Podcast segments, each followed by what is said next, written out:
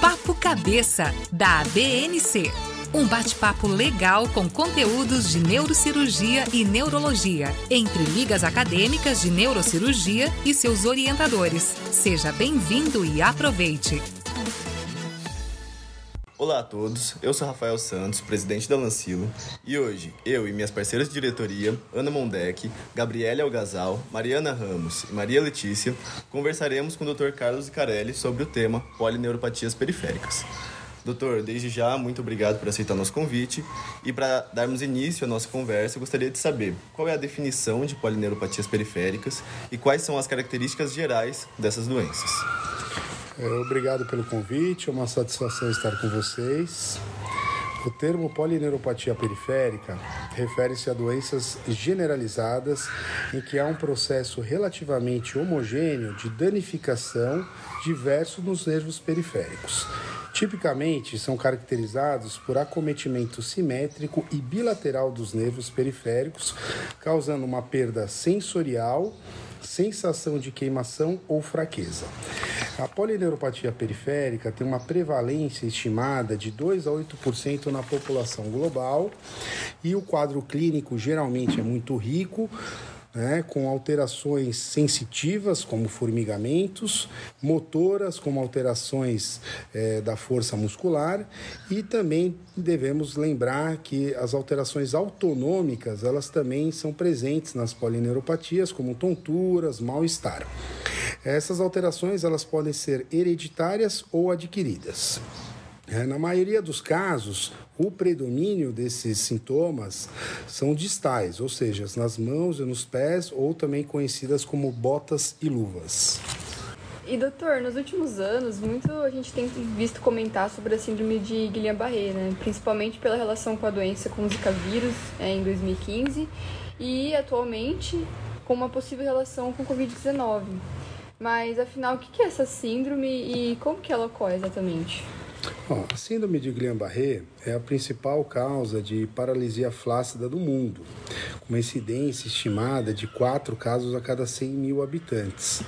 Essa doença, na verdade, ela se trata de uma polineuropatia periférica aguda, mas devemos lembrar que ela é uma poliradiculoneuropatia. Ela tem um caráter imunomediado, né? e essa resposta imune é direcionada justamente para a região da bainha de mielina, que protege e faz o revestimento dos neurônios, ou para os axônios dos nervos periféricos.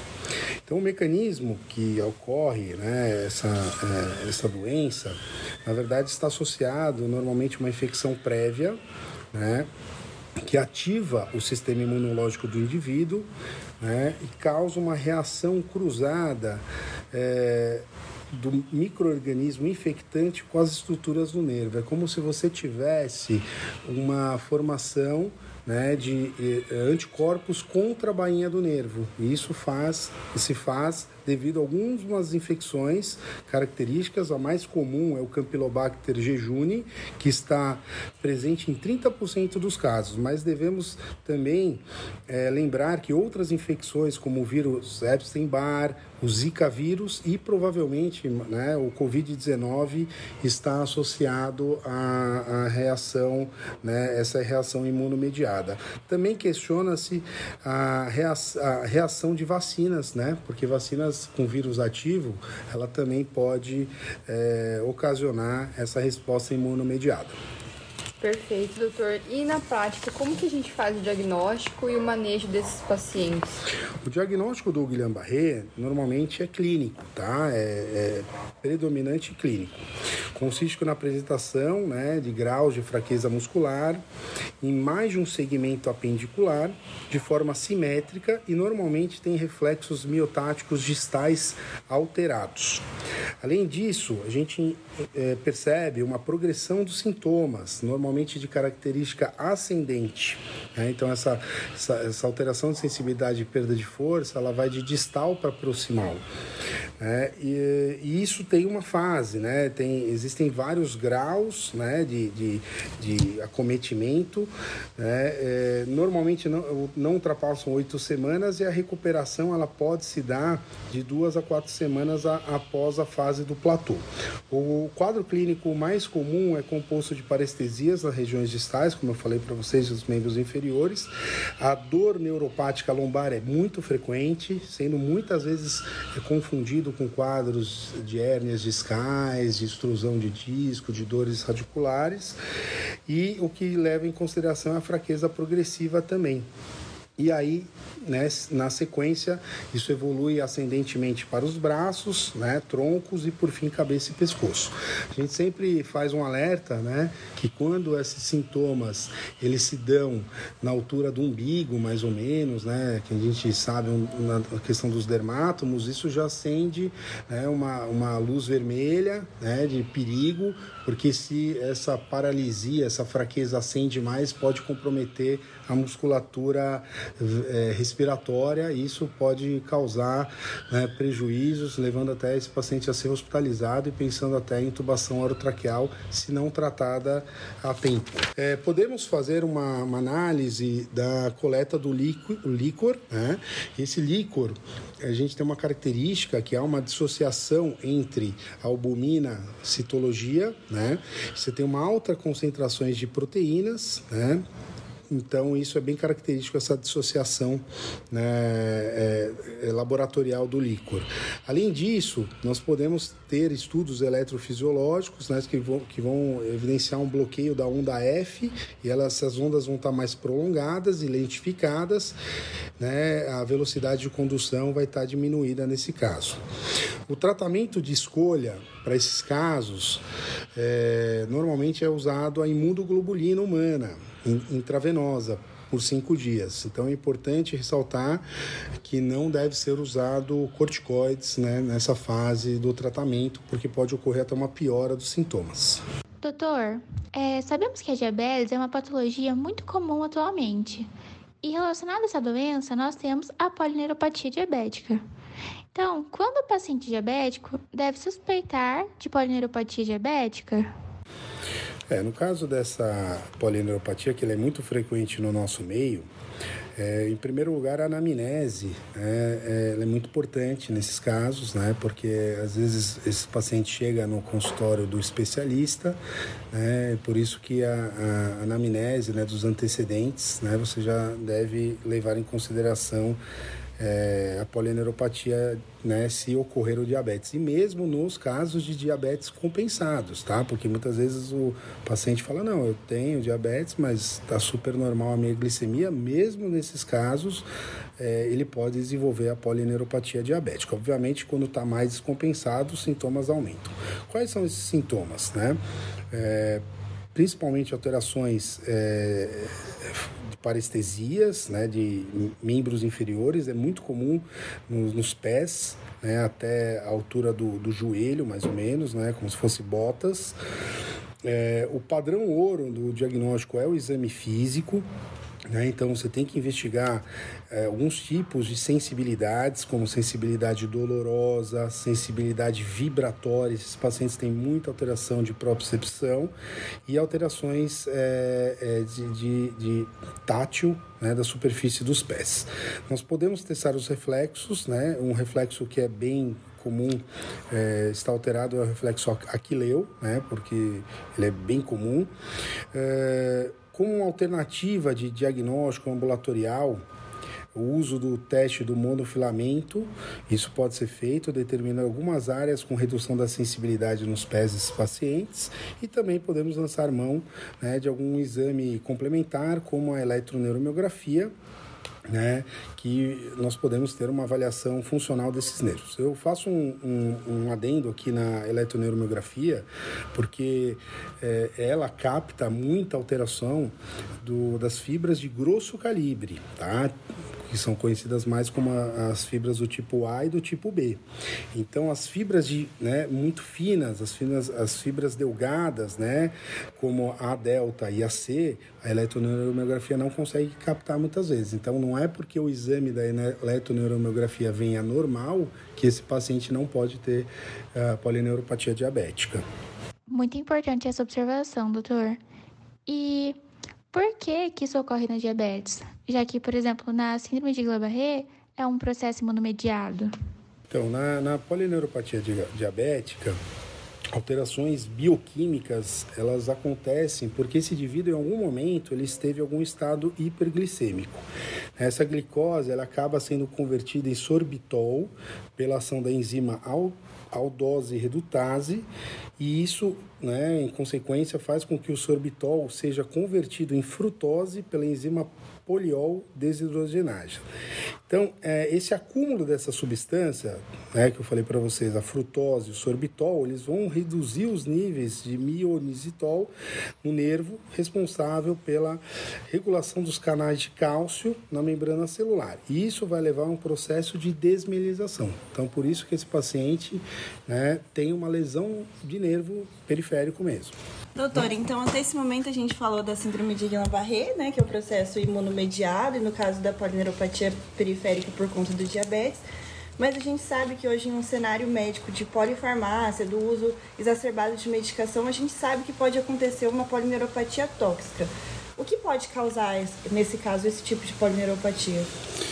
É, então, isso é uma, uma questão muito interessante, porque existem várias substâncias né, que o, os indivíduos eles são é, suscetíveis a, a, desenvolver polineuropatias periféricas. Além do álcool, né, que é muito frequente no nosso meio, infelizmente, né, o uso de, de substâncias né, em diversas idades, não só em jovens, né, mas como idosos, tem uma prevalência alta de uso de álcool. Alguns medicamentos podem causar a polineuropatia periférica tóxica. Entre eles, vou citar alguns para vocês. Os antibióticos muito frequentemente usados, como a penicilina, isoniazida, dapsona, antimitóticos como a vincristina, cisplatina, usado em tratamento de vários é, cânceres, é, alguns antivirais como, como interfero alfa, o uso do lítio né, na psiquiatria para transtorno de humor, e uma questão polêmica aqui é o. Totalmente polêmica essa. Né, é o uso da cloroquina, que é um antimalárico, né, que é utilizado para diversas doenças reumatológicas e né, sendo utilizado agora para profilaxia do Covid-19 por alguns colegas. É, a mildarona, que é, um, é uma medicação muito frequente na cardiologia para arritmia. Então, como a gente pode perceber, vários medicamentos do cotidiano utilizados para várias funções na nossa prática clínica, eles podem ser neurotóxicos e lembrando a vocês que é, a anamnese é tudo, né, para a gente conseguir fechar um diagnóstico. Muitas vezes o paciente vem com vários exames, né, de ressonância, líquor, eletroneuromiografia, todos normais e, né, muitas vezes o diagnóstico está tá com o paciente, só que ele não vai saber dessa relação. Quem tem que saber somos nós, os médicos. Doutor, e tem como a gente diferenciar clinicamente das demais? Porque a gente viu que as polineuropatias elas têm um quadro bem abrangente, né? É muito similar uma, uma da outra. E como tem como a gente diferenciar clinicamente, além da história, da história do uso do medicamento, é, no caso da polineuropatia periférica tóxica? É, a gente pode separar as polineuropatias pelos tipos de fibras acometidas né, e a predileção de cada agente causador. Então, por exemplo, nos casos das doenças metabólicas, como diabetes, que já foi abordada anteriormente por nós aqui, o comprometimento sensitivo e autonômico são os mais comuns. É, enquanto nas condições imunomediadas, é, comumente afetam fibras um pouco mais grossas, assim como aquelas é, associadas à intoxicação medicamentosa. Então, nós entendemos né, que um paciente ele pode cursar com uma arreflexia, uma perda total dos reflexos generalizada, com ataxia, tremor, extremidades, né, e outros pacientes a gente pode avaliar um sintoma, né, por exemplo, na alcoólica medicamentosa, o início costuma ser um pouco mais arrastado, mais lento, mais insidioso. Doutora, a gente sabe que dentro da neurologia e da neurocirurgia existem várias condições que são hereditárias, né? É uma grande questão, porque normalmente o manejo é um pouco mais complicado e o prognóstico não é bom. E a gente tem um grupo de síndromes de polineuropatia que se encaixa nesse, nessa questão hereditária. Quais são essas síndromes que são, caracteri são caracterizadas como uma polineuropatia hereditária? É, nós podemos classificá-las, esse tipo de polineuropatia, em três grupos distintos. Aquelas que envolvem exclusivamente o sistema nervoso periférico, como a doença de Charcot-Marie-Tooth, e neuropatias correlacionadas, e aquelas associadas a doenças complexas e doenças que se manifestam como neuropatias. Quando que a gente deve suspeitar dessa polineuropatia hereditária? Porque é um diagnóstico complexo, né? Existem várias outras condições, né? Imunomediada, tóxica, como que a gente vai chegar a esse raciocínio clínico? É, esse tipo de paciente, é, até diz que é um paciente clássico, né, que ele vai chegar para nós com uma fraqueza distal, com perda de sensibilidade, normalmente associada a normalidades esqueléticas, perdas dos reflexos, então ele tem outros sinais e sintomas que praticamente se correlacionam também. Quando nós iniciamos a história desse paciente, nós encontramos uma história familiar positiva, ou seja, né, tem um histórico familiar já, uma história de consanguidade também, e as queixas elas costumam ser lentamente progressivas. Né? A, o, a solicitação de uma eletroneuromiografia, a gente pode perceber uma desmilinização uniforme, ou até mesmo uma lesão axonal crônica. Doutor, já que a gente está falando de uma doença hereditária, qual seria o padrão genético dela? Normalmente essas condições elas têm uma herança autossômica recessiva, normalmente de penetrância incompleta. Então, doutor, por ser uma doença hereditária recessiva, o diagnóstico é mais comum de ocorrer em crianças, no caso no início do quadro? É, apesar dessas doenças neurológicas, né, hereditárias, serem mais comumente ainda na infância, no caso da polineuropatia hereditária, nós podemos diagnosticar nas primeiras duas décadas de vida, nessa sua forma clássica, então não necessariamente na infância. É, no entanto, é, doença, é, a doença apresenta dois espectros, né? A forma adulta, que se inicia a partir dos 40 anos de idade, quase sempre tem uma evolução mais benigna, né? E o fenótipo denominando degeri, é, denominado né, Degerine sotas, o qual comete as crianças já antes dos dois anos de idade, tem uma evolução mais agressiva e muito mais incapacitante. Perfeito, doutor. Muito obrigado pela excelente conversa e pelos ensinamentos sobre essa doença tão importante, que são as polineuropatias periféricas. E dessa forma a gente encerra mais um capítulo incrível do Papo Cabeça da ABNC. Essa foi a edição da semana do Papo Cabeça ABNC. Fique ligado, todas as terças um novo episódio. Até a próxima. Apoio Hospital Inc.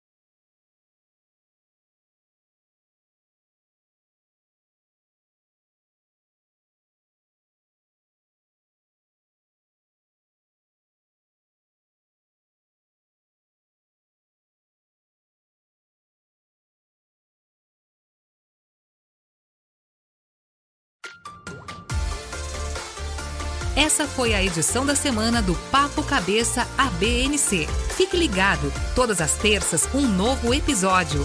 Até a próxima. Apoio Hospital Inc.